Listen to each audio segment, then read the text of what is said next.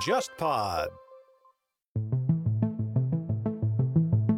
平成天皇跟昭和天皇最大的区别就是，平成天皇是一个真正的战后天皇，因为他就是在战争期间，他才十几岁的一个少年，目睹老百姓这样的遭受战火的欺凌，但同时他又知道这个战争是怎么来的。经过一系列的东西之后，其实为后面的天皇树立了很多典范和一种模式，而且我们觉得说，现在这位令和天皇会更厉害。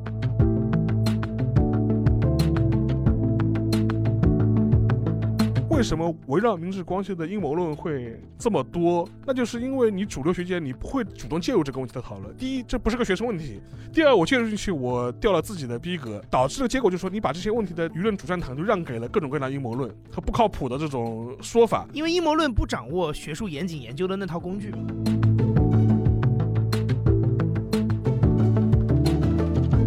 其实 nonfiction 这个词最早在英文的体系，比如说书店挂出这个书架的目的，其实就是通俗读物跟学术著作中间地带的。就原来我们这里叫社科人文类的一些对书，有一些学者愿意花时间去把它写出来，会把它研究透，然后出来这么个东西。就这种东西原来叫 nonfiction，但国内其实有点把它窄化了，就只说是媒体记者写的那种。大家好，我是樊一茹，大家好，我是安青青。大家好，我是杨一。欢迎收听本周的东亚观察局啊。 那个相信大家听到杨毅的声音有点，哎，这个不是八零后传媒史啊， 又又串台了，又串台了。对，现在这个也不是去现场啊，对，如果出现我们三个人的声音的话，其实有多种组合可能性。哎是的对对是对的是的比如说是锦湖端八零后传媒史，然后请请沙了沙沙沙老老师来聊。我上次串台是聊春 晚，对啊对对对对对对，是的哎呀是的疫情前啊，疫情前哎呀，好哎呀，感慨一马啊上！又要一年过去了。 而且我当时我印象很深，我在录节目之前贡献了杨毅一个口罩。哦，对哦对对对对，是的，对是的，对是对的，对对那个对让我当时正准你备要回家你。要回老家的吧？当时对对说对对，说口罩已买经不买不到，到了，已经买不到了。但当时还没封城，没有分是没有宣布会人传人，我跟你讲，那天很巧的，那天应该是头一天宣布可以人传人。对，对对对，因为这个是前一天晚上白岩松采访了那 个钟钟南山南山嘛，没错，就是啊然后那第天。二天杨毅就说我就要那走个了地铁里边都是口罩，口罩了对吧对没对然后他你说什么周边便利店已经买不到了。对的，我家旁边药店跟便利店已经买不到了。对所以说时光荏苒啊，已时光经荏快苒快一一年年过过去了。马上要过年了。一年过去了，然 后这是一种可能性，还有一种可能性就是杨毅的去现场，去现场请我们两个做嘉宾，对这也是一种对对对可能性，对吧？对。但今天出现了第三种可能 性，就是东亚观察局全小新缺席， 我们把杨毅给抓过来。全小新呢，因为现在那个换了平台之后呢，现在条线有点调整，对现在是山南海北的到处跑嘛，嗯，今天因为实在是我们，因为我们节目是一次会录个几期，对然后再凑下一个时间，正好这次要录的时候，徐小新说我在北京，我在北京的，而且他现在是属于一个礼拜可以去去几次北去京几，个嗯地方，而且对甚至可以去一个地方去几次那种对感觉，对就是非常刺激啊！传统媒体还用得着这样折腾人吗？对，我也在想说，传统媒体这何 么必何必呢？就是。然后，那我们今天又不能开天窗，对吧？填版面，我们让那个杨一过来帮忙，正好可以聊一聊啊。今天我们主要想聊一个什么事情，就是一些方法论的话题的。嗯沙沙老师把它总结为方法论，就是对首先一个契机呢，就是去年的年底的去时年候底，，去年底那个沙老师跟我说，东方出版中心的编辑想翻引进一本书，然后你有没有兴趣来翻？然后我说什么书啊？他说保坂正康的《平成史》，我一开始吓一跳，带屎的。对，我说哇，煌煌巨著，我不敢翻。后来沙老师说，哎，一本小书，在日本叫新书嘛，新书是一种就是口袋书比是嗯比文库稍微大一点点的那种口袋书的那个概念。那我说那应该文字量不是很大，十那万我字左右。哎，那我试试看，然后就应下来这个活了。对，然后真的动手开始做呢，就是疫情之后，不是封闭在家没事儿干嘛？对，然后大概就花了大概两个月不到吧，一对一个月左右的一个时间，把那个文字都给顺了一遍，然后中间还经过校对几次。我第一次觉得，我出一本书现在也搞得像十月怀胎一样，是是是，就基本上我四月交的稿，基本上年底才能看到。因为出版的节奏相对来说比较慢嘛，而且你这个还只是翻译阶段了。他之前报选题，啊对报完选题之后他是版翻权译引进，版权引哦沟通进，版权的然事后情，再找人翻，然后再出版，你这个已经算快的了，已经算快的了。而且，如果是译者又是一个比较精益求精的人，或者是比较拖延症的人，嗯，再给你拖个什么一年半载，那要你出本书的周期就长了，没个两三年还出不出来了。这个，对，等于是我离开第一财经之后，嗯，重拾，也文现在也不打笔了，就是对重拾搞文字工作，对重拾开始又一次开始码字儿嘛，对对吧？然后又有一个非常新的一个体验啊对。然后沙老师说，哎，正好趁这个机会，好像因为现在按照进度上来讲的话，十二月就能看到这本书十了。二月应该能看到了。先跟大家预告告一下，啊我们会有一大波那个打书活动。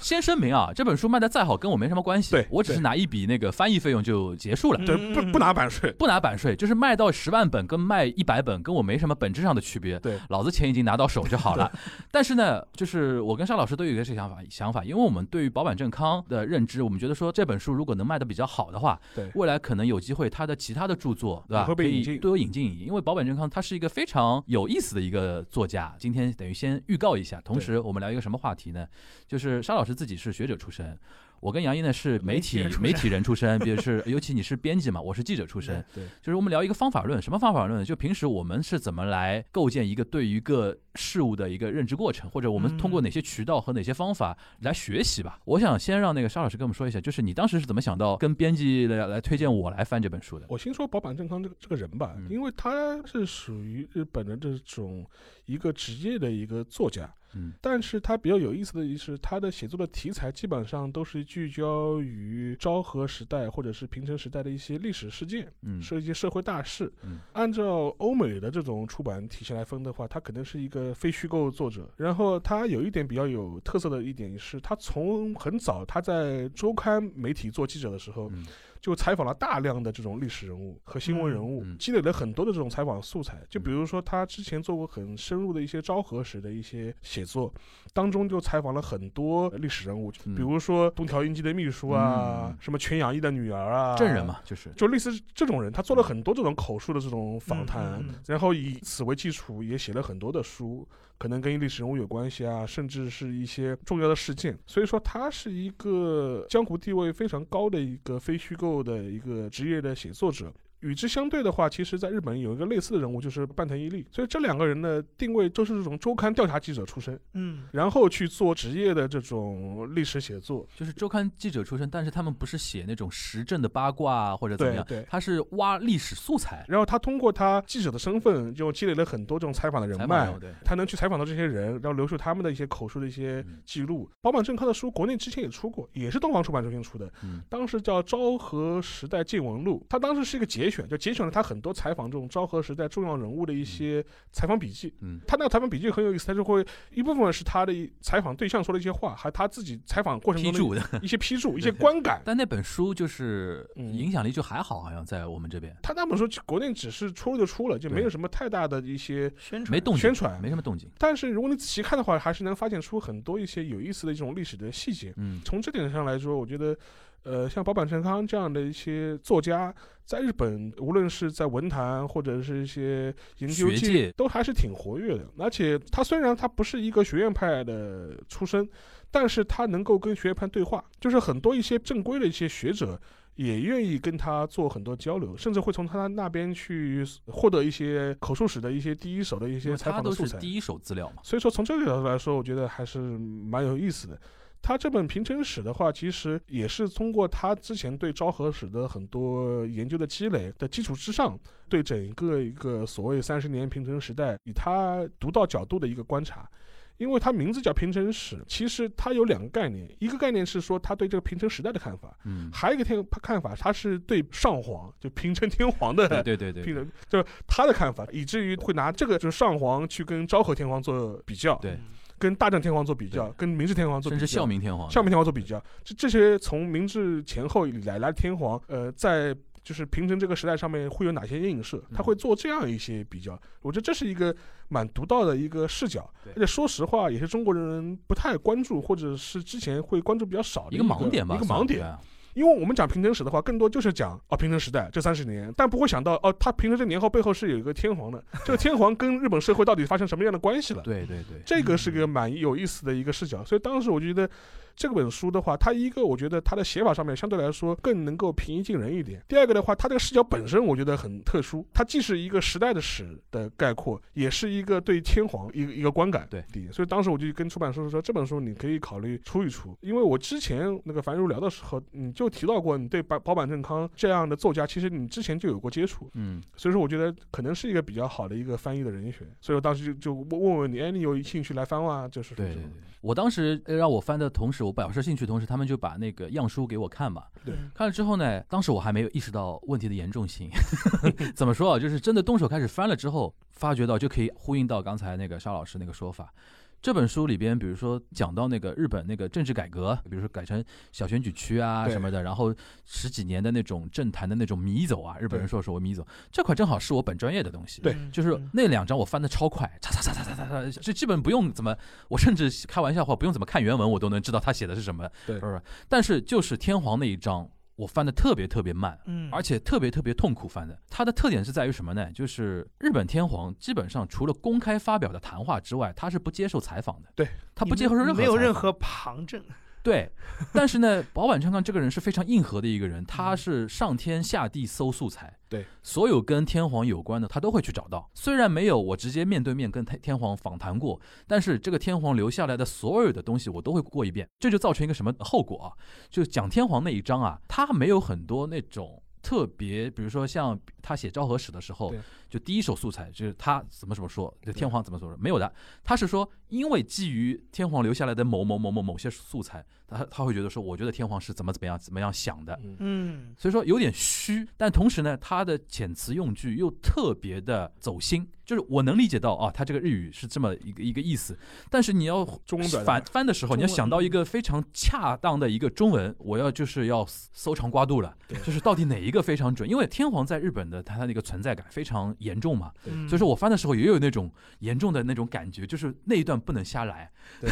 就是就是遣词造句，我要相当重视。比如说嗯他有一些是直接用天皇的发言里边的话，就那段我甚至用一些接近于文言文的那种中文的那种翻法嗯来、对来写啊，比如说它里面提到 chin 啊，就正啊，怎么对对怎么样啊对对那种东西，那我势必的就要用在语言上是有那段是我翻的特别累的那个地方，但也是也是这本书到时候大家上市之后，如果有兴趣看的时候，可能最有意思的一个地方就是对这个地方。而且对我自己的还有一个震撼，就是说我在日本待了大概七八年，我说老实话，我没有感受到天皇有那么重要。存在感很薄弱。对，其实如果你身为一个日本普通人嗯，当然，尤其像跟我年龄差不多，比我甚至年纪再小的人，大家其实是体会不到天皇有那么重要的。当然，你说因为换天皇，他可能或者大家来聊一聊啊，对平时对其实天皇不怎么有存在感。嗯，可能对于比如说五十岁以上的人，他们可能有那种昭和天皇的那些记忆啊什么的会有。我当时看这本书，我就奇怪，我说平成使用得着花那么大的篇幅去聊天皇这个事情吗？嗯但是随着我看书看进去，然后开始动手翻了之后，我觉得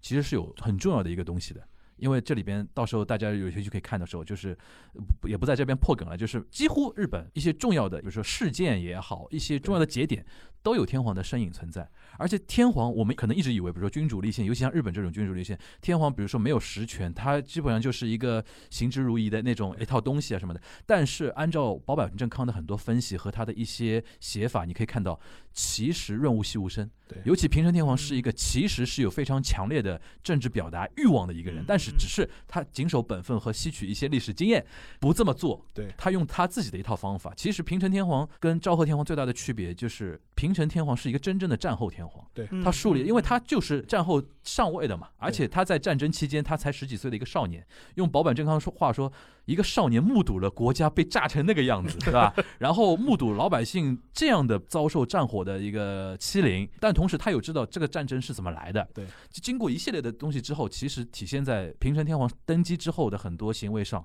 其实为后面的天皇树立了很多典范和一种模式。模板嗯模板就放在那个地方了，嗯而且我们觉得说，就现在这位令和天皇会更厉害，对就你会说参政是吧？就是不是参政，就是他自会我在表达反战啊，自我表自我表反战达，反战然后或者这嗯他会更这样。嗯对，所以说这一段是关于呃天皇那一章节是非常精彩的，而且刚才邵老师也提到，它是历史纵贯来看的。嗯从明治天皇开始，到什么大正啊，到什么甚至明治天皇前面的孝明天皇啊什么，他都谈到。那你就可以看到，为什么日本人现在那么珍视天皇。虽然平时不太聊到他，但是你看，现在我们聊，比如说要不要以后要女系天皇的话题啊？为什么一旦到这种时候了，你会发觉日本人好像变了一个人？就平时聊的时候啊，怎么都好啊，可以啊，然后他说哎不行，我们一定要怎么怎么样， 那那个样子，其实是其来有自的。但是呢，嗯就是在翻的过程中会非常痛苦的一点，就是他没有第一手对听到什么东西，只是基于一些旁证、一些资料、一些史料，他可以给出自己的一个答案。但是保坂正康看他的书好爽就爽在什么地方呢？他跟一般的学者真的不一样的地方，他敢于给结论，你会看爽文那种感觉，嗯，对这做吧？媒体人的戏，对对，下标题，第一波打书就跟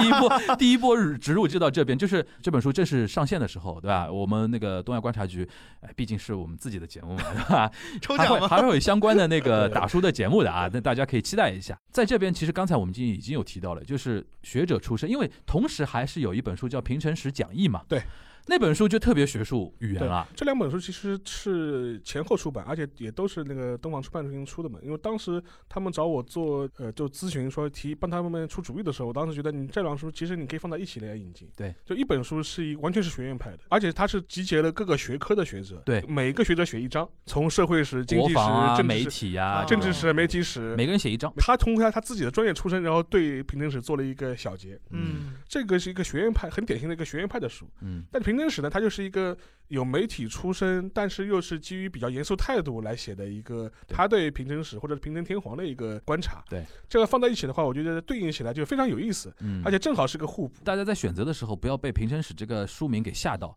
其实它是一个非常好读的一本书，对反而相对的是，《平成史讲义》这本书是对学科认知是要有一定的要求呃的、要求的。更专业 一点。就跟前面杨毅讲的，就是说媒下体标人题媒体人就是他对待同一个事件或者同一个人物，他的一些判断的方式或者他的观察方式，可能就跟学院派有很大的这种差别。但是呢，当然背后可能有一些隐秘的这种类似的地方，可能也有嗯。但这个我就前面就讲到了，就是学者写东西呢就比较严谨，对吧？不敢给结论，嗯，尤其是对一些呃比较敏感的有或者争比议性的话争议题性的话题，都说哎这个有道理。当然了，他这样做呢，我也可以理解嗯，就是双方就是属于这种，来他两边都对会要尽量的去平衡，对尽量去给出一个圆满的这种说法。对，但是媒体就不是， 媒体的话就是你要给态度，哎，但是老师，我有个好奇，就是嗯因为你自己原来做研究嘛，你觉得学术研究当中的这种平衡，它是一种要求，就是说，当你做到研究做到那个程度的时候，你就会自然而然的内心深处就觉得应该平衡，还是说它其实是某一些客观规范导致你要平衡？我觉得这是一个从外力到内化的过程。哦，有道理。因为怎么说呢，就是说，如果是一个理想状态的一个比较好的一个学术环境的话，它必然就要求你给出的相关结论的话，你必须是有一个比较中允客观的态度。当然了，其实现在的大的全世界的社会氛围不太一样的，大家都开始民粹化的，学术界其实也有这个问题的，嗯就是猛于给结论。但是的话，呃，会有一些观点比较鲜明的，或者是被认为立场比较极端的一些学术判断，有可能会被学术的主流的这个圈子认为是一个不是很靠谱的研究，或者是认为你的你的结论比较的偏颇。嗯，这种其实情况比较多，就是嗯是一个比较理想的一个学术共同体的话，他可能会认为你任给任何结论之前，你必须要有充分的依据，你要尽量避免出现一些主观臆测的东西。嗯，你结论背后有没有足够的依据给予支撑？他可能这方面的客观的考察的依据会更多一点。那沙老师，你觉得这种习惯对于学术的影响，嗯，正面和负面的影响有没有？正面的影响嘛，当然说你的研究会很严谨，嗯哼，会尽可能的避免一些极端化的一些结不论妄，下判断，不妄下判断，然后去避免一些意识形态化比的较一安些全倾向或者可能性。嗯，但是它的弊端就是会导致你很难去接触到主流媒体，或主流媒体会不太喜欢，就是说是报道一个非常正儿八经的一个学者的一些哦，成果。就是传哦播意义上的传播意义上你很难传播， ，OK，就跟前面讲的嘛，你就问， 你就写一篇论文就觉得，哎，有道理，笔也不错，这个就是很麻烦的了嘛。但是从那个传播角度来说，这种结论本身你是很难有显示度的。哎，但是我我其实一直在嗯想一个事情，就是说学术研究它最后得出来的这个四平八稳的结论，其对实有可能它是很符合这个学术规范嘛。对因为我们原来一直有一个形象化的比喻，说啊，学术研究的目的其实就是在一个圆上面去某一个角去对往前顶一顶嗯，对吧？对就是这种。那回过头来还是这个问题，如果它的目的是这种啊，为了人类智慧往前走对一点，对对这个目的的话，那大众传播对它的价值到底在哪里呢？啊这就是问题嘛，尤其像日本的这种学术圈就更明显，有一些个别的学者，他是终其一生他是不接触主流的传播界的，嗯他的理解就是说我没有必要接触你们，接触你们干嘛？嗯嗯嗯，你又不参与我的学术评价体系，嗯我的成果又不需要你你们认同，嗯嗯，嗯你们爱看不看的。嗯我想到了最近看了一本书，就非常有意思，是日本的一个做古代史的一个学者，叫吴作永人。哦，这两年突然火了突，然火了。这哥们儿他是做什么呢？他是做日本的中式史，嗯就类似于呃十三世纪、十四世纪中式史在原来日本学术圈是在传播意义上是非常冷门的非，常冷门的就是大家都聊什么战国战时国代啊什什么么幕末啊这织种的田，信长织啊、田信长这种样，但是他去聊一个中式史，比如说像镰仓幕府啊这对对对这这对这种时代的这种历史。但是他最近这本书中文版也出了，呃嗯但我不是打说，我跟这本书出版社毫无没有关系毫无关系。就是他这本书叫《日本的战争与阴谋》，他中文翻译是这样翻的了。这本书它其实是讲了很多日本历史上的一些谜案，就比如说明治光秀到底是谁杀的，幕后有没有黑幕啊，就讲了这类似这种日本历史的疑案。嗯他就说，一般的日本学院派他是不大会触碰这些东西的。嗯，很简单，如果哪一个博士生跟他导师说，我要研究一下明治光秀为什么要就会呃杀被，劝退是吧？就是杀真信长，对，就会被劝退。就你要不适合做，你不适合做学 术，你不适 合，你不是，对嗯他就会出现这样一个问题。对他为什么会觉得他这个考证没有价值？从那个学术角度来说，他就会觉得你考察明治光秀叛乱这个事情本身到底背后有没有黑幕，对于解释比如说战国时代的一个历史走向没有任何意义啊。啊，你即便证明了 OK 明治光秀杀到背后他有什么黑幕，so what，对不对？嗯嗯你你嗯在学术上没有任何实际上的贡献嘛？嗯，而且学术上本能他就会认为你这些东西是完全是这种市井巷谈的这种东西嘛。就是可能 NHK 会来找你做一期节录目嗯聊一聊，因为嗯在传播界面，老百姓还是很关心这啊嗯种那当然了，历史八卦话题对的。对对对，对就跟我们中国也一样嘛，对对就是对对啊什么光绪是不是被毒死的？ 啊，就对对就对就对就对就对，是的，是的，是的，对对就是就会有类似这种话题嘛。但是问题是在学术界就会说，你这个不成为一个问题啊。当时他就会导致一个结果，就是说是为什么围绕明治光绪的阴谋论会这么多？那就是因为你主流学界你不会主动介入这个问题的讨论。第一，这不是个学生问题；嗯第二，我介入进去，我掉了自己的逼格，嗯，导致的结果就是说，你把这些问题的这种舆论主战场就让给了各种各样的阴谋论和啊不靠谱的这种说法。也有一点道理。很因为阴谋论不掌握学术严谨研究的那套工具嘛。其实类似的东西，如果你熟悉一些这两年的一些欧美的话语的话，也很流行嘛。最典型的例子是丹布朗写那个《达芬奇密达码芬奇密》，达芬奇密码码，对《达芬奇密码》这故事本身它是是依托了很多阴谋论的这种 嗯野史嗯对写出来的嘛。对，所以说类似的问题，其实在日本也好，在欧美也好，在中国也好，其实都有。都有。吴作勇后来他他说我这本书不是一个学院派的书，但是我写这本书的目的就是觉得我们学院派还是要积极的去跟呃大众接触，你不能把哎自己关在象象牙塔里面，你觉得我不屑于讨论这些问题，对你还是应该有一个找到一个合适的方式去传递一些你们认为比较靠谱的一些言论或者一嗯些观点，，然后培养呃大众能够对待历史的时候有一个不要这么阴谋论的一些史观。嗯，嗯这里面就涉及到一个知识分子的一个责任的一个问题。对对，你为学术而负责，还是你天下苍生而负责？ 中国人经常强调儒家文化嘛，修身平治天下修身齐家治国平天嗯下。，其实很多纯学术派的、纯象牙塔的人，他会觉得说，外面纷扰的世界跟你没关系跟我嘛没，关系对。吧？你就做好你自己的一亩三分地的那些研究。之前我们提到什么日本学术会议啊什么对对的，对，它是一个相对封闭的。封闭的一个嗯嗯内部的一个评价体系和一个组织，就你在圈内混好就可以了。这里边我想提一下，像吴作永人，对还有一个我非常喜欢的一个日本的一个历史学家叫与那巴润，对，那帮人与那巴人他们都是非常年轻的学者。你像与那巴人七五后吧？对，我刚我刚还查了一下，吴作永人八零年。八零一九八零年，就是我觉得可能80后现在，呃，就是日本学术圈也面临，就是青年学者他对于传播的一种观念，意识开始跟原来的那帮老学者有点不太一嗯不样，太不太一样了，是不是？你觉得是有这种是情况？是的，也呃顺便提一下，与那巴润一本书在国内应该也出了，叫《中国化的日本》。那本书非常精彩。那本书它的核心观念就是什么叫中国化的日本？你你一看这本书，好像是日本右翼最讨厌的那种标题。 它其实说的什么呢？就是中国的文化最辉煌的是北宋。他说现在全球化，你看似好像那么精彩的全球化，其实中国在北宋的时候就给出了治理的方法方法对。大家以后全世界都应该学北宋时候的中国。当然有一套非常精彩的一个论述啊，就是那本书跟你刚才提到的那个吴作永人那本书叫什么？呃，日本的战争与阴谋哈，就是嗯。这种呢，是对于他们的分类来讲呢，是他就是非学术圈目的的一些给大众传媒去讨论的一些书 对是没法拿来评 职称的，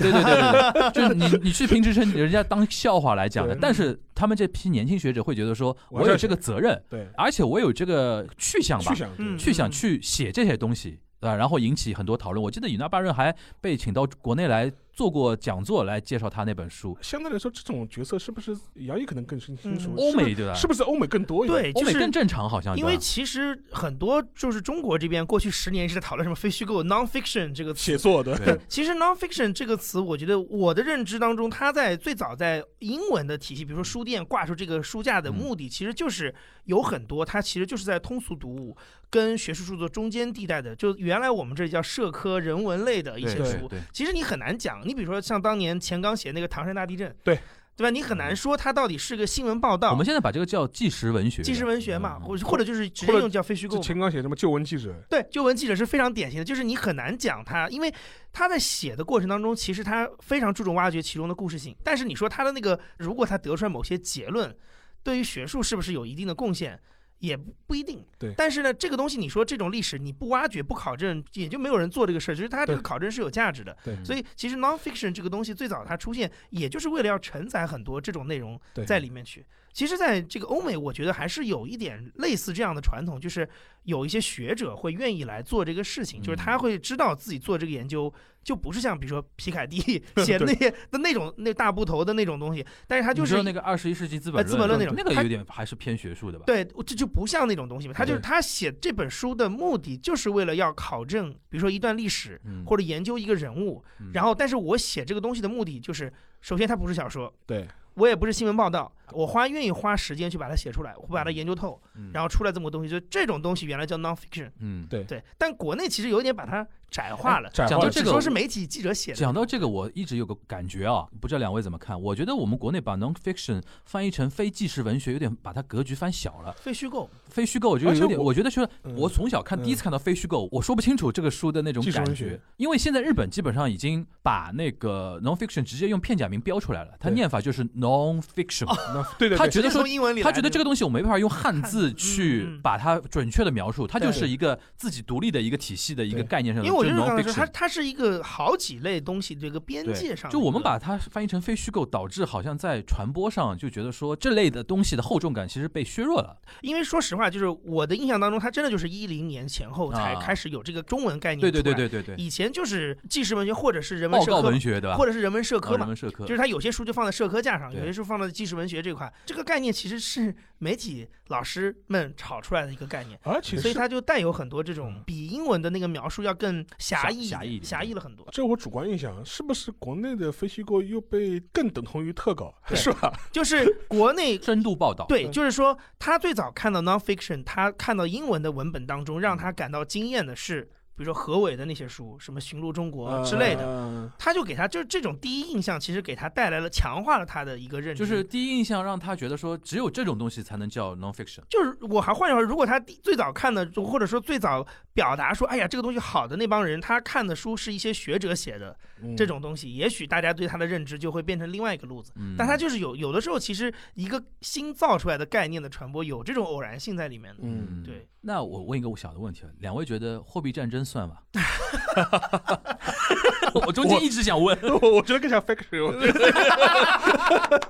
这就是我敢于下标题。他真敢下标题，我跟你说，对又 又黑了一把，黑了一把。哎 讲到这个，就讲到下标题啊，我不得不举个例子，因为我在翻那个平成史的时候啊，我上网找了很多那个保坂正康的一些资料，我在 YouTube 上面找了几个他的演讲的一个资料，里边有一个我印象特别深刻。有一年就是中日关系发生问题的时候，就是那个钓鱼岛那个领对呃海域发生一些争议的时候，当时因为日本有那个记者那个俱乐部嘛，对日本嗯记者俱乐部经常会请学者跟一些大家去做一些讲座，因为。下面都是那种那个大报的一些对记对者啊，对对电视台记者，他们很多，比如说他们学习的欲望也很强烈的嘛，就是他们集合，反正请一个最权威的人来讲。当时就请那个保坂正康讲关于那个边界问题，嗯国境问题的一些话嗯题。里边他讲到那个钓鱼岛的时候，他就反正就把那个日本的那但。这里面我先要声明啊，保坂正康对于中国的一些问题的一些发言，基本上是我们国内都能接受的，大部分的人不然他的书也进不来。 大家记得记住这一点。但是我印象特别深的一点，他在钓鱼岛这个问题上，先把日本骂一通，嗯但同时哦，他也不对中国是留情面的，对，对我印象特别深的一句话，他说在钓鱼岛这个问题上，我觉得中国要注意以后可能会有帝国主义倾向的发展。对，哦，我印这句话我印象好深，因为其实有些东西我们自己在学媒体，我我自己在学日本那个什么中日关系的时候，微微的有一些感觉，两方都有点各自的问题，但是你像他作为一个日本这个非虚构的一那个个作圈家，外啊然后面对日本所有的大媒体的记者，敢于说这种话，你知道下面的记者就哦呜 那种，呜好刺激啊那种那种感觉，也就也挺敢下结论的，对绝吧绝对敢 说，但是他很就很在，他都有很多佐证啊。嗯我我采访很多东西，然后我有很多那种关键性的那些东西，但我后面都是有强烈的支撑。所以说这次我在翻这本书的时候，我一直在跟我朋友说，我说这本书你如果对于日本没有特别是深的认知，就是不像那个我们能做节目的这种认知，一般意义上的那种，平时也看看公号的话，我很推荐大家去看这本书。为什么呢？你要想，保坂正康这个人现在在日本媒体圈基本上，哎，讲到这个我讲个细节啊，当时出版社让我再写一段那个作者的那个简介。简介，我给了他一一段文字，基本上我记得，我记得写的是就是日本著名非虚构类作家、资深记者。后来我加了一句，这句话呢，其实我是引用好几次他在日本记者俱乐部做演讲的时候，主持人对他的一个评价是什么呢？就是日本近现代史研究第一人。这句话嗯几次出现，嗯我就把这句话写上去了。然后前两天那个编辑跟我说，他说这段简介改了，是为什么呢？作者本人改的。嗯后来我一看改成什么呢？就非常低调嗯，就是非虚构类作家写过哪些哪些书，他本人还是不想很抗拒被讲说什么第一人这种东西的对，他本人是非常非常低调的，不然也不会像邵老师说的，其实他在日本就是著作等身啊。对。他大概有几千万字的那种写作量，你想，我经常跟朋友说，我说这本书为什么你一定要去看？一个第一人几千万字写作量、研究量的一个人，资料那么多，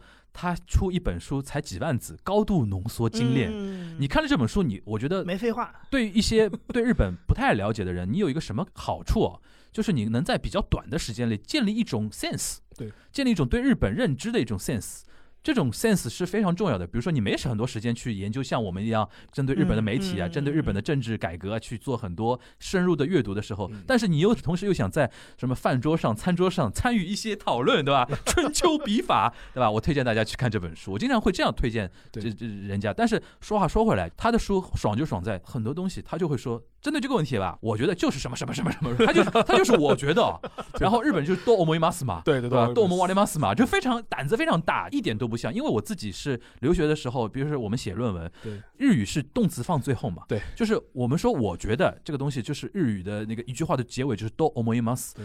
我们老师给我们的一种训练，就经常说你尽量避免在文章最后用多思います，因为这个太主观。嗯，但是我们们这位大爷就是 就是都是这个东西，但是呢，你又没法反驳他，人家资料一大堆，他随时可以拿出来啊，你说这个我不对，对吧？那你怎么解释这个？最后是说一点，就是他这本书呢，其实不是重新为了写平成史而写的，他是在给一个杂志写连载。连载，他有点像一个评论，对他把自己的很多篇评论，然后集在一起，然后出版社说啊，我们那个马上换年号了，您是不是出本书？您作为一个大家对吧，第一人，你是不是出本书？然后他就说，那你就把我那个杂志上的一些连载合在一起，然后修修改改，他给了一个名字叫《平成史》，其实就是高度精炼的呃一本评传吧。还是回应刚刚沙老师说的，就是敢于那个下标题，敢于给结论，这一点真的非常刺激，他虽然最后会给你个结论，或者是掷地有声的结论，仿佛给了一个结论。但是他一个好处是什么呢？他会前面把，尤其他其其他一些采访里的时候，他会把前面那些采访的材料全部堆在前全面，对对堆对在前面去，对对对，然后他他会给你感觉就是说，我通过我这次采访，我得出这么个结论，嗯嗯嗯嗯，但至于你们是怎么看，我不管。然后反正我材料就放到前面了，你们自己去看。对他会有这种很强的这种意思。我就不是知道，像杨毅他，你就是你作为媒体记者， 就就媒体编辑，你怎么评价这种记者对，作因为风？媒体一直有个问题，就是媒体不得不面临你必须要有立场。我们不是通讯社，其实是这样，只要就是说报社、啊、电视台，你势必有一个报道立场的一个问题，不尤很其简像单，就欧美是嘛。你只要下标题，其实你的你的立对场对就对在里标面题即用立什么场动词，用什么形容词，其实你的立场就已经很清楚了嘛。嗯，对，就是一般来说，其实说实话，就你刚才讲那个翻译当中啊，嗯我刚才有一个特别有感感同身受，就是嗯你说他一旦写到跟天皇相关的东西，嗯你的措辞就一下子变得非常严谨。对对对我，跟你讲，这个我是非常有感受的，因为美国很多那种大报，就像《纽约时报》什么的，嗯对就是他的那个记者写文写那个一般的报道的那个表达方式，就很纵横捭阖的那对种对的，对上来先给你结论的。嗯，这个事情是，比如说这个公司一百七十五年历史上最大的转折点，嗯什么的，就是这个是符合他的规范的，就是嗯我上来要有一个非常吸引读者，就是你为什么值得读这篇文章，我得对给你个理由。那这个意义的最简单的方法就是我直接告诉你一个利益或者是结论嘛。嗯但是这个东西其实不太符合中国写新闻的习惯的。嗯中国是非常事实向跟信就信息向的，嗯，所以我很多时候我要就是花，那个什么 how 啊 what 啊这种，就就真的是那个什么五 W W 五 W 一一个 H 的那种，所以导致就是说我看他的那个文章原文的时候是很爽，但是我要编译的时候，我得多看好几篇别的文章。啊，因为我要就把这去个事情先给唠清楚。对，我得去确认它具体事实上的那些东西，然嗯后才能去说《纽约时报》的认观点这是认个为什么，或者是《纽约时报》的记者就认为这是世界上这个这家公司什么重要的转折点。我得这么反过来写。这个是不是因为我们商业化不够？我自己对这个事情的认知是因为中国它其实这么多年还是有一套写新闻的一套规范的体嗯系在那个地方，嗯就可能是新华社或者人人民日报他们嗯建立了这么一套表述方式。嗯，但你说这个东西，当它变成一个行业规范的时候，这个东西就潜移默化了。就是你对好像你不这么写，真的很奇怪。嗯，我记得那个时候，我可以说一下有台嘛，就是嗯东方卫视那个时候，嗯他们的国际新闻很喜欢就是写故事嘛。嗯我说实话，我作为一个观众去看他的那个报道的时候，也许会觉得很亲近。嗯但是呢，我如果是作为一个获取信息的人的角度去看那个东西，我会觉得他的稿子写的特别水。嗯，这个水的意思就是你中间有大量的就是那种主比较观上描述性的、类主观化、描述性的，然后下结论的东西。嗯呃，希望能够在一分多钟的时间里清楚的告诉你这个事情的意义是什么。但是它中间就少了很多信息。嗯，那这个时候我看的时候，我会觉得，哦，那我只是被你营造了一个感觉，而且代入感很强。但是那个核心事实在哪里？就是你还是会有这样的一个惯性的对东西在那个地方，所以我就会觉得这个东西你要想把它改过来是很难的。包括还有一个非常典型的就是，你看欧嗯美媒体的记者的出镜非常精彩。嗯他的出镜连连线就像做演讲一样。对嗯对但是你看国内的记者做出镜也是在讲事实、嗯讲信息，没有太多观点在里面。除了白岩松，他，因为 是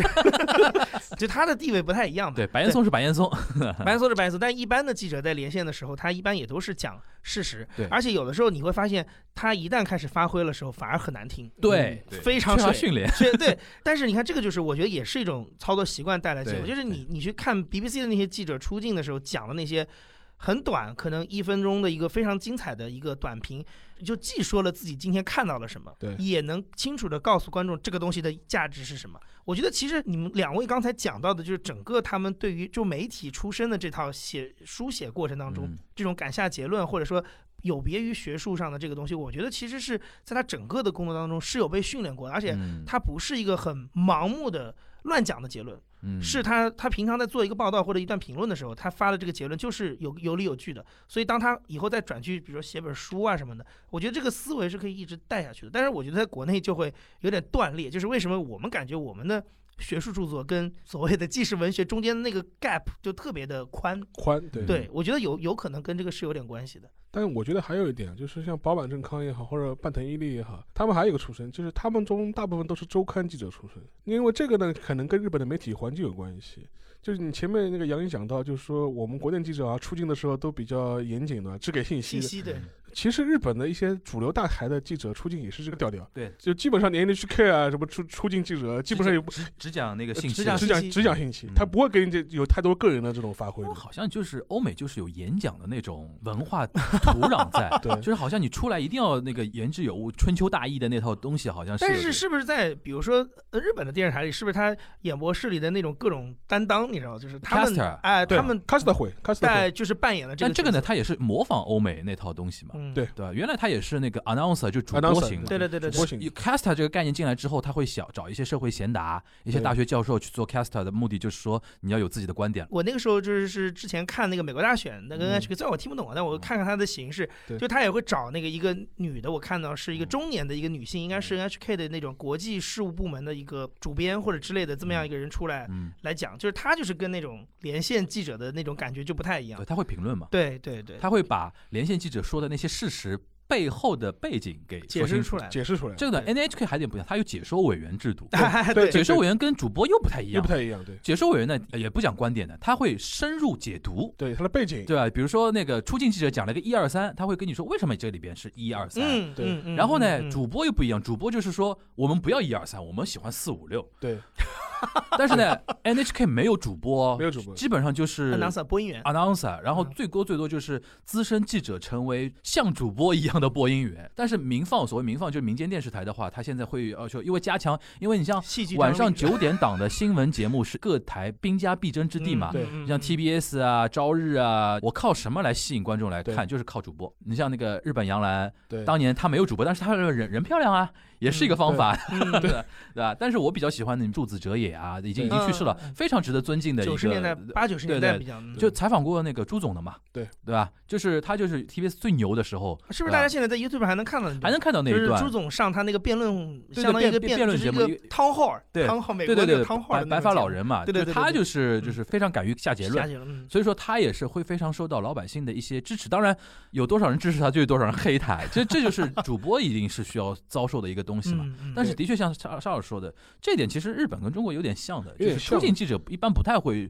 说，我对他的要求是说一定要说一点意义出来。啊而且在那个就是日本主流的报纸，这些报纸它有它的一些左中右的一些政嗯治立场的这种站位，但是基本上它对一些基本新闻的报道本身的话，它不会有特别大的这种立场在里面立场在里面。嗯，但是它有它背后的一一些，它比方说有件事情它会放头版，那是体现出它的一些左中右。但是的话，前面讲了，像保坂和那个半藤伊力这种作家，他因为他们是周刊记者出身，嗯，周刊记者就是很多是完全是做这种长期这种调查报道的，所以说他的一些风格上面就会跟这种传统的那种报纸记者的这种方法论上会不太一样，嗯嗯报道同一件事情的方法论上会会不太一样。对日本的周刊是相对于华人，大家看到的是更接接近于哪种类型的？也周刊也分也严分肃严肃一点的，严肃的周刊或者说那种八卦的那种，像文艺春秋可文能艺春秋就是更很比较八卦一点嘛。这事情我倒哦是跟你聊过，就好像那个一传媒做的东西，其实它也是两，因为现在两分的八卦杂志，它如果是纯八卦的话，它现在也面临一个问题：演艺明星的八卦也是八卦，政治家政治的八八卦卦也也是是八八卦卦。对但文是的春现在这文春炮，它是不管了无无差别攻击无嘛差，别攻击，这就是你只要是犯一点事儿，我管你是安倍政治晋家三还就是是太阳还这是对啊太阳报的精髓，对啊，对啊对对啊，我觉得你文春有点这个意 思。嗯，但是他呢又比太阳报还是它格也也调档格次这样格格格调格调还是高 一点，格格调调高高一点，他没有格调那么关注下三路，对嗯，而且文春的话，他基本上他每期还会找一些很严肃的一些对作专家栏啊、的作家这写些写专专栏啊，栏就对是类似这种。所以说，他对这个你也很难定义它是一个八卦周刊，就是你也对很难这么定义它。如果说八卦周刊里面的文春算那个品味最好的了，评论最好的，有有比他更烂的，高啊对，嗯有比他更烂，上面是 Friday 啊、对对对 SPA 啊这种这种有就很小多嗯报，就那成就小报就小对报那就就比较小了。嗯原来这种周刊的好处就是说，他会做很多调查报道。嗯，而且是那种很深入的这种调查报道，这种调查报道，说实话，在传统的这种主流日本报纸上来说，很少做。他是不做的原因是因为他资源不到这块，还是他不屑于做，或者是是哪种情绪性的，还是说这个呢，应该这样讲，就日本的主流舆论报道，它是一个已经被非常规训化的东西了。我举个例子啊，就是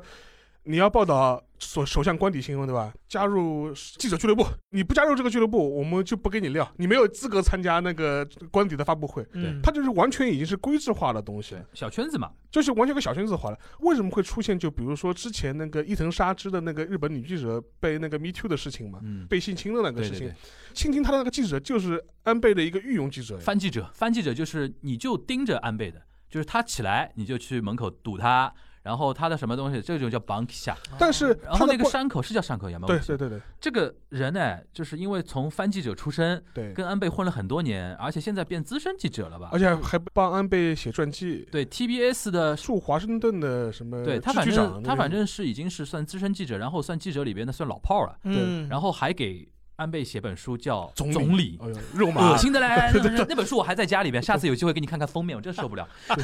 对， 就是等于那个，就有点像那种演艺圈大佬，或者说那种大佬觉得说小姑娘嘛，哎呦，我就就有多少人排着队想让我那个，嗯对对吧？他有点这种嗯那种理所当然的那种东西，但想不到就是伊藤沙织毕竟是一个多留多美少的少留有美点的喝留过美哦洋的墨墨水水的的那对套吧，而思且维是呢。很强的人，思维强，而且他知道怎么样在日本这么一个闭塞的社会、男权社会发出自己自己的声音。你知道，他讲日语跟讲英语文是完全两种人格。两种人格，对，他一讲英语，你就觉得他非常 open 的一个人，然就非常后欧美，就对是马上能上联合国演讲的那种感觉。对对但一讲日语哦，卑微，对就非常卑微。我亲眼看过这里他讲两种语言，就非常有意思。不同的语言造成不同的人格。对对，然后所以说他用英文讲的那套东西呢，就非常能让欧美人共情。对嗯所以说这次能取得逐步的一些反扑啊，能够成 BBC 还功啊帮还帮他拍纪录片嘛？，对他关键是调动了海外的一些关注。关注对不然，她如果是一个纯的日本的一个女记者的话，我觉得这个事情就被摁下，就被摁摁掉下去了。就被摁下去这就说明他整个一个主流报道的圈子，他完全是完全已经内卷内卷化了，完全内完全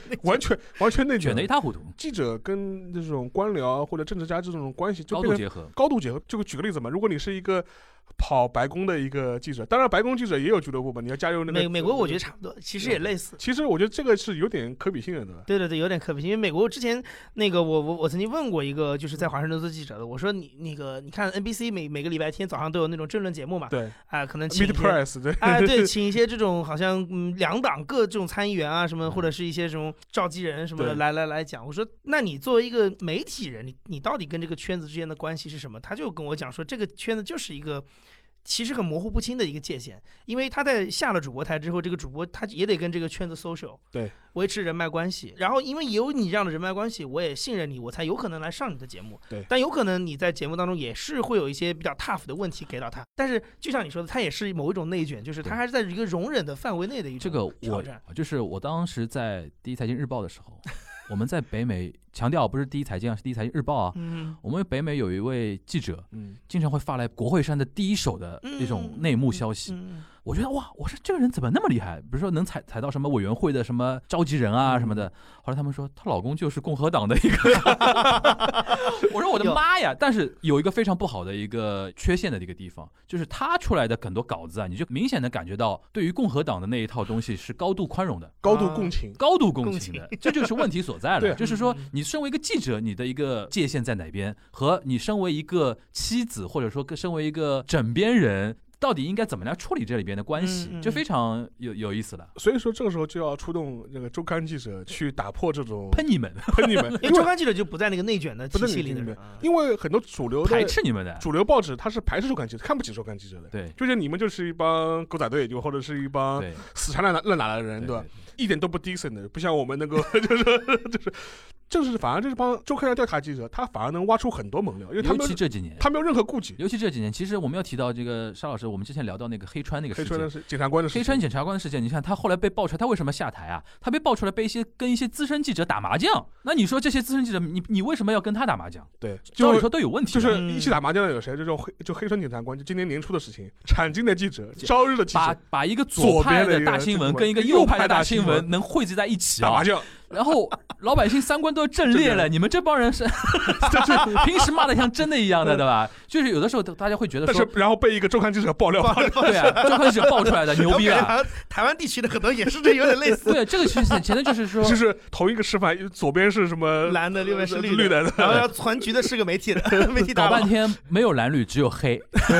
大家都黑在一起了嘛对，。所以说我觉得这个呢，就是你从历史渊源上去挖，为什么像半藤或者保坂这批人，对，这样来看的话会，越周会挖这刊种出身的话，对他可能更肆无忌惮，他没就什么肆无顾忌忌惮是打引号的对那种肆无忌惮 就。是你是说他的挖料跟拿料的能力会还有更强，给下结论的时候，他觉得我不存在我冒犯谁，对就是啊这是基于我自没己有太挖多出来的利东益西。纠相关对啊纠缠在里面，而且周刊记者他跟自己的供职的单位相对，他独立性很高很的，高的，对，我不干就不干了，对啊，而且很多就 freelance 的，弄到嗯弄到后面，因为我因为我有自己的啊哎采访人脉关换系句嘛话，说是，就是这种周刊的记者，他是相当于这个杂志社本身也会包装他们，相当于是就是基于个人形象的一种。他一不不一会般不不会包装，他其实更像什么呢？就是大报的记者、大媒体的记者，更是像社畜，啊，国国企员工更像社畜。前面你有一个大的对机构组织的一个基本立场在，你只对是为他完成写稿的写稿机器，嗯无情的写稿机器。你没什么自己发挥的空对间的，，周刊记者更像野狗，你自己要去找自己的料的，对的，自己去采访。嗯对嗯报社或者说杂志更像我去买你的劳动成果，而且对周刊社来说，他唯一的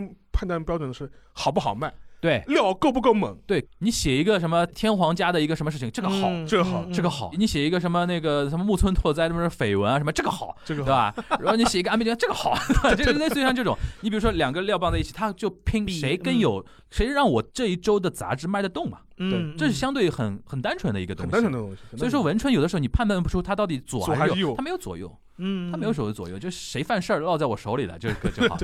那回过头来说，像平成史这种作品出来之后，嗯，你我们刚才讲的其实是相当于是说媒体圈内是怎么看周刊它的位置。那嗯如果是这样出身的人，他写的这样的东西出来，学界呢？哎，这学这界个会就怎么看这呢？个就是另看外待一这个个问事题情了。对这个，但是像保坂或者是半藤伊力这批人的话，其实因为他的呃资历过于资深了，所以以至于其实他很多时候会跟学界也有很多的交集，而且很多学界的一些正规的一些学者，甚至也会跟他有一些合作。你想，保坂正康一九三九年出生，八十一的，而且说实话，对啊就比方说他采访了很多人，也只有他采访过，就对是这个我印象很深，就保坂正康他也。对，这这句话说的对就保坂正康，他有个，而且他有个本事，因为保坂正康本质上面，说实话够，他老他是属于日本的战后的成长起来的传传统左派，对，也经历过这种六零年代的这种这种学生运动学生运动。嗯，他是我，他立场上绝对是一个就是学左生派运动成长起来的左派，对。但是他一个好处是什么呢？因为他是一个记者出身，就是说他有的时候他会采访一些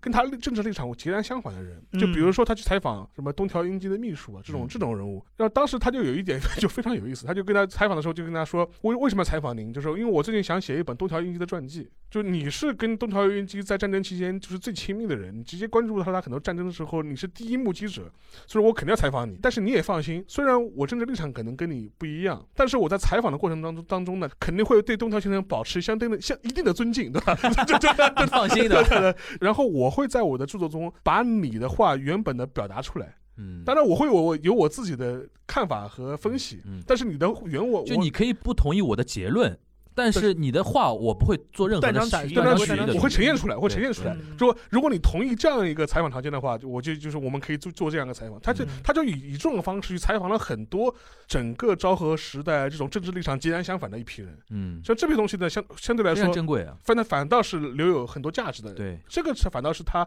作为一个近现代史的研究者的一个比较有价值的这种地方。所以就跟前面讲的，就是他有的时候会给出一个他自己的结论之后，他会觉得，反正我就这么看的，你你你同意你同意意不同同意嗯我我不管。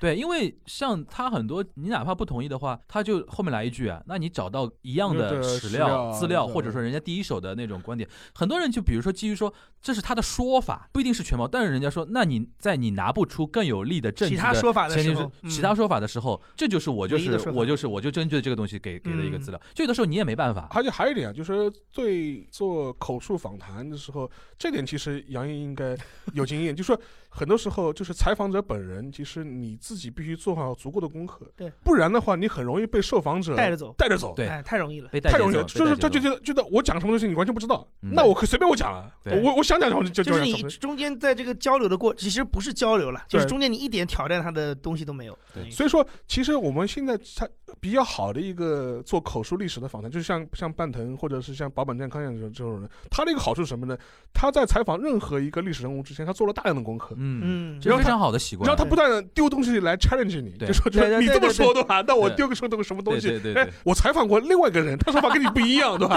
对 对，其实国国内其实有的时候，他对于口述历史这个事情有一个，我觉得也误解算是一个误误解。解嗯解误解就是说，呃，我们尊重原当事人他原自己的汁表原味 原汁原味的表达。嗯但是其实理论上，如果是一个呃，我不知道学术的要求是，对对因为学术上其实也有对口述历史对这一脉，但是理论上说，媒体做的就是口述历史项的东西嗯，它还是需要有一个筛查，就像现在打击假新闻，你要做对 fact check 一样对。嗯就是你不是一个传声筒嘛，就是对你还是要去检验他说的话，甚至你还要从一个媒体一个中立的角度去 challenge 他的很多说法。而且说实话，有的时候这是一个对受访者来说也是一个正向的刺激。嗯，嗯对，就是这样的话，就是你给他一个概念，就是哎，我对你讲的任何事情，其实我都是有研究的，或者我都是有了解的。对所以你对你跟我讲之前，你自己要掂量掂量，就说你这个话嗯靠谱啊，就是甚至你有的你时自己候，这种正向刺激导致了本来他可能是一个非常线性思维想一个事情，对对方一哎对 challenge 他之后，他有更多的一个角度对对去对考虑同一件事情没。错对没错。其实对于他提炼出来后面的一个结论，其实更有帮助，更有帮助。更有帮助。所以说，我觉得这是像饱满这批人，他当年做了很多昭和时的访谈，我觉得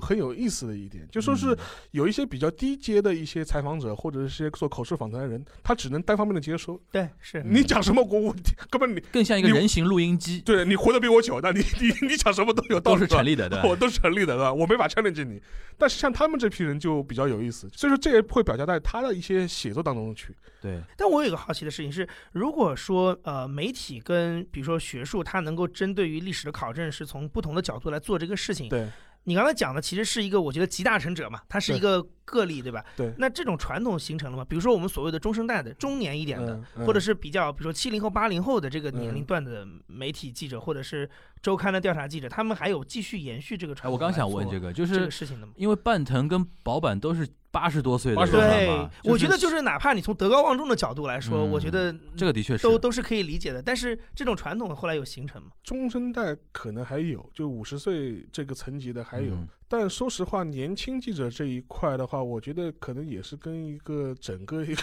全球媒体的， 上次讲过嘛，劣劣化 两个还是有一人才断层人断层了。人才断档还是有一定关系的，嗯就有有一定关系的。而且这也是像新闻记者这种这种东西，为什么会当时会引发很多的这个电啊影你说电影的电影新闻记者的电影为什么会引发很多的关注嘛？嗯说实话，这是一种理想投射呀，就是因为你缺这样的记者，对，你才会拍个电影说，觉得哎呀，能够还期待能存在这这样种的人不畏嗯强权、挖猛料的这种记者嘛？对就是因为你没这种人了嘛，对，因为那个日本年轻人锐气是不及上不一辈及人，完全不及，完全现在的年轻人战斗力，完完全不如上一辈人。而且又不学无 术，但那还是那个问题，就是说，因为这个可能是这个媒体圈子内的问题嘛。对。那么外部呢？比如说，如果后面还有，比如说中生代的人，他也写了这样的著作，那还是那个问题，呃，学界学术圈子对你会怎么看啊看待？他这样的东西？呃，这个就是前面最早讲到，有像吴佐友人的这样一批年轻的一些学者，尝试的去做一些突破，或者是尝试的做一些从学术这个范围内跳出来一点，跳出来一点，嗯去做这些事情。所以它的它的来源是学界了，学界的啊，但是还有一个好处是什么呢？就日本有一些学者本身他还蛮愿意在媒体上做一些发声，嗯而且日本呢，它有一个好处是什么呢？就说是它的出版体系相对于全世界来说，它还是比较发达，嗯发达发达或者完整。就是它没有衰退的很厉害，就比如说它日本的有很多所谓的新书，其实新书传统的话，其实大部分就是一种普及向的一些通识类的一些嗯著作， 这些新著书作特别好，我在日本每每个月都要看各个新书出版社出的新书本月新书，然后还有一个是，他有一些书，就比如说一些很学术的书，他本来定位是个学术的书，然后他后来发现，哎，市场反馈不错，嗯买的人很多也不是学术系的人，嗯，他之后会出个文库版，对很嗯酷吧，方便你这方便你传播阅读，这个可能是比较好的。这里边提一点，就是无作俑人，在我的印象中，在日本一下有名，就是因为一本新书嘛，对应人之乱》一人嘛之乱嘛，这本书其实就首先他研究的那个什么时代时代的非常冷门，对，但那本书就是也不知道戳中日本什么点了，就一下变成一本特别而且他特写别的，火的一而本且书。他写的也比较生动，他不是用一种非常枯燥的学术语言做堆砌可能还的，是跟他年富力强有关系，而且就视角比较新，然后写的时候永远带着一种传播的那种角度来而且想他。不光是一人之乱，他在写其他嗯书的时候，他会做一些非常能够拉近读者的一些类比。嗯嗯嗯，就比如说他写中世纪什么应人之乱事情，他会比较，哎，这个事情就可能跟现在美国打伊拉克的时候这这这这种 邵老师，你觉得《应人之乱》这本书有点是不是有点像《教魂》这样的书？有一点，其实很有一点像的可能很像的。就是他谈的一些，你看似好像谈一个中式的一个很小的一个事情，但日本人在读这本书的时候啊，为什么后面会传承？就是那本新书在日本一度成为 bestseller 嘛，没事了，就畅销书嘛对对。后来我问很多人，我说你为什么去看这本《应人之乱》？他会是觉得说，首先有一个就是传媒的一个加持嘛，对对对第二个就是他会他会觉得说里边说的很多事情能映照在现实现实生生生活中。嗯嗯嗯，这就非常有意思，因为《对应人之乱》里边有很多一些，比如说跟安倍长期政权啊什么的，它有一个映照关系。我当时就想到，哦，就是教魂这种，对对吧？你随时觉得说，哎，历史隔段时间就会出现类似的一种事情啊。嗯就然后教怎么魂，呢，是美国的一个中国史的研究者孔飞利，怎么样嗯，嗯他写了一本就是关于中国十八世纪的一个，就等于是一个教魂，就类似于招魂一样的这种嗯对抓小孩儿，就是把他魂勾了。这本书其实是一个学术是个学术著作是个但学是术有著作它的一个传播价值就很像那个 non fiction 那种感觉了。但是呢，就是这也是我们这两年其实有一些学术界的人也是在提倡的，就是对在中国中文圈、在日文圈，甚至在欧美圈提出了一个概念，就是什么呢？叙述史的复兴，啊哦啊，就啊就是就让历叙史要能当成个故事来读，让叙述史再次 伟大。就像黄仁宇那个《万历十五年》这种对嘛的，因，为因为之前因为高度学术内卷化之后呢，很多人的写的写写写的历史论文越来越难，嗯越来越抽象，越来越难懂了的越。来越抽象，嗯越来越概念化。对对对，嗯嗯嗯，跟事件叙述本身是脱离的，嗯他反而是强调说， 你越抽象、越理概念化，他觉得反而是越学术化。越符合小圈子的小宣美泄的想宣泄的审美。对，所以，但这两年也有很很多人提出来，他说历史学本质上它不是个社会科学，更网论说你要让历史科学化，就是嗯这种完全是他就觉得是一个虚妄的努力，嗯就是你必须承认历史学有高度的诗学含义，你还是要寻回历史学的叙述的本质。嗯，所以当时或者说让史诗，让叙述史重新复兴嘛，就是让叙事再次伟大，人人啊就都是来写罗马史诗， 哦就是荷马史诗，荷我马都史说诗，嗯他会有这样一种 OK 概念本身，而且很多人就会也会提出来，他说你不要去做这种白日梦，你觉得说我写一个什么客观的这种这种这种历史不存在这种东西的，就跟你写新闻报道是一个道理，就是说你嗯你凡是写史，你就有立场，嗯，你不可能是一个真空的人去写个历史，你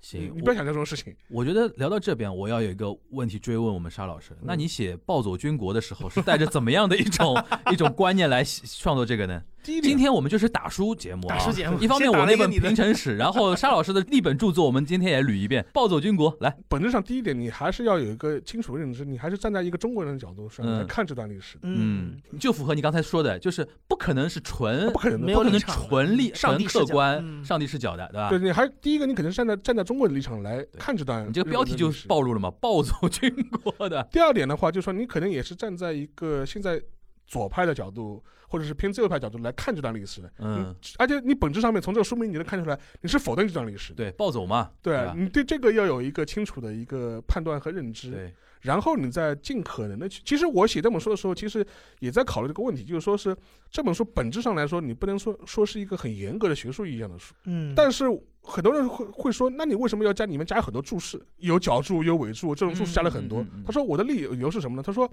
如果你看我这我这本书感兴趣，你可以去翻我的注释，了解就哎更学术的书，你可以去看哪些书。嗯啊，或者是你对这段史料感兴趣，那你刚看到哎这段史料是出自哪哪里的，嗯你可以直接去看那一段的史料的东西。嗯我希望能是发挥一个指引的作用，嗯嗯而且我写的方式上面其实也是更多能够跟现在的一些现实生活中的东西有一些对应。嗯因为本质上来说，你写书写历史的话，除了一些所谓客观史实的一些考证之外，更多的还是对当下现实的一些关照嘛。嗯嗯这是任何历史学者，我学者，哪怕你嘴上不承认，你本质上你还是心底里你是有这样一个种关照的。这个你也没，我觉得也没有必对，要而否且认这个种事情关照往往是一个人做写书或者做研究的一个非常主要的一个动力，动对动动力因，为你在里边，就刚才你提到就是诗诗学嘛，对诗。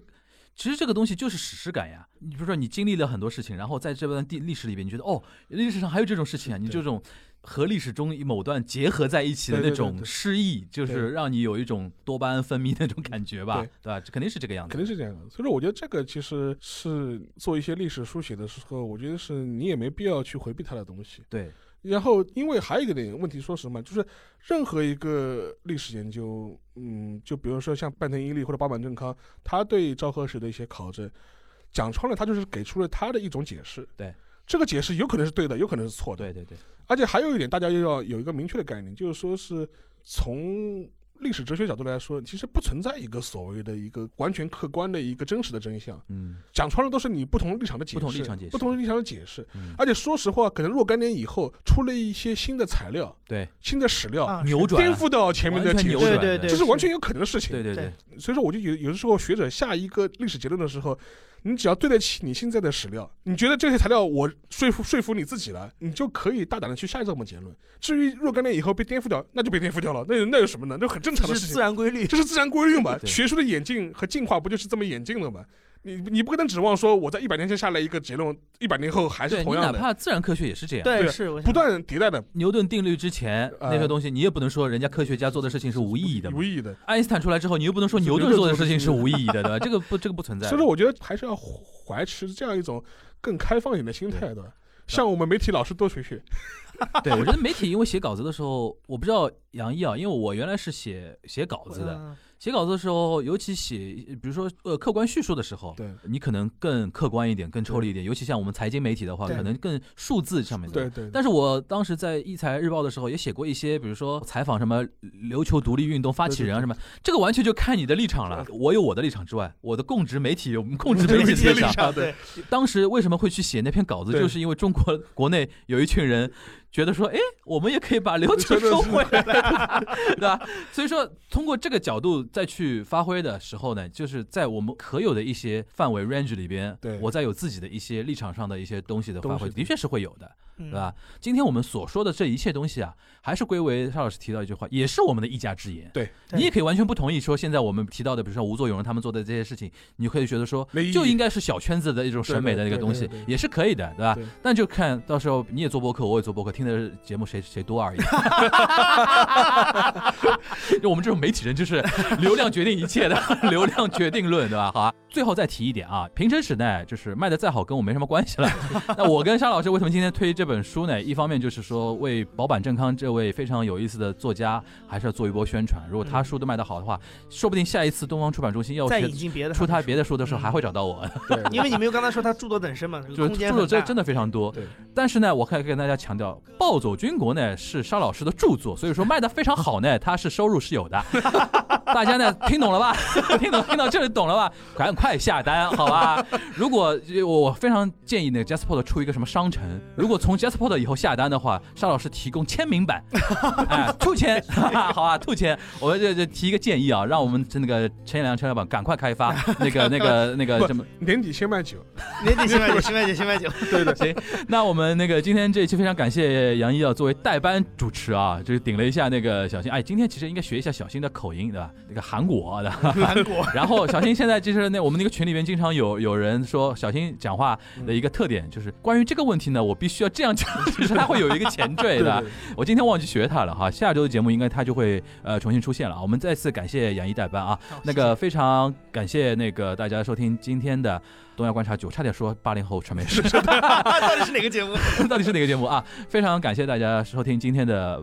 东亚观察局，我们下周再见，大家拜拜。拜拜。。 Another day, another night, another year, another life,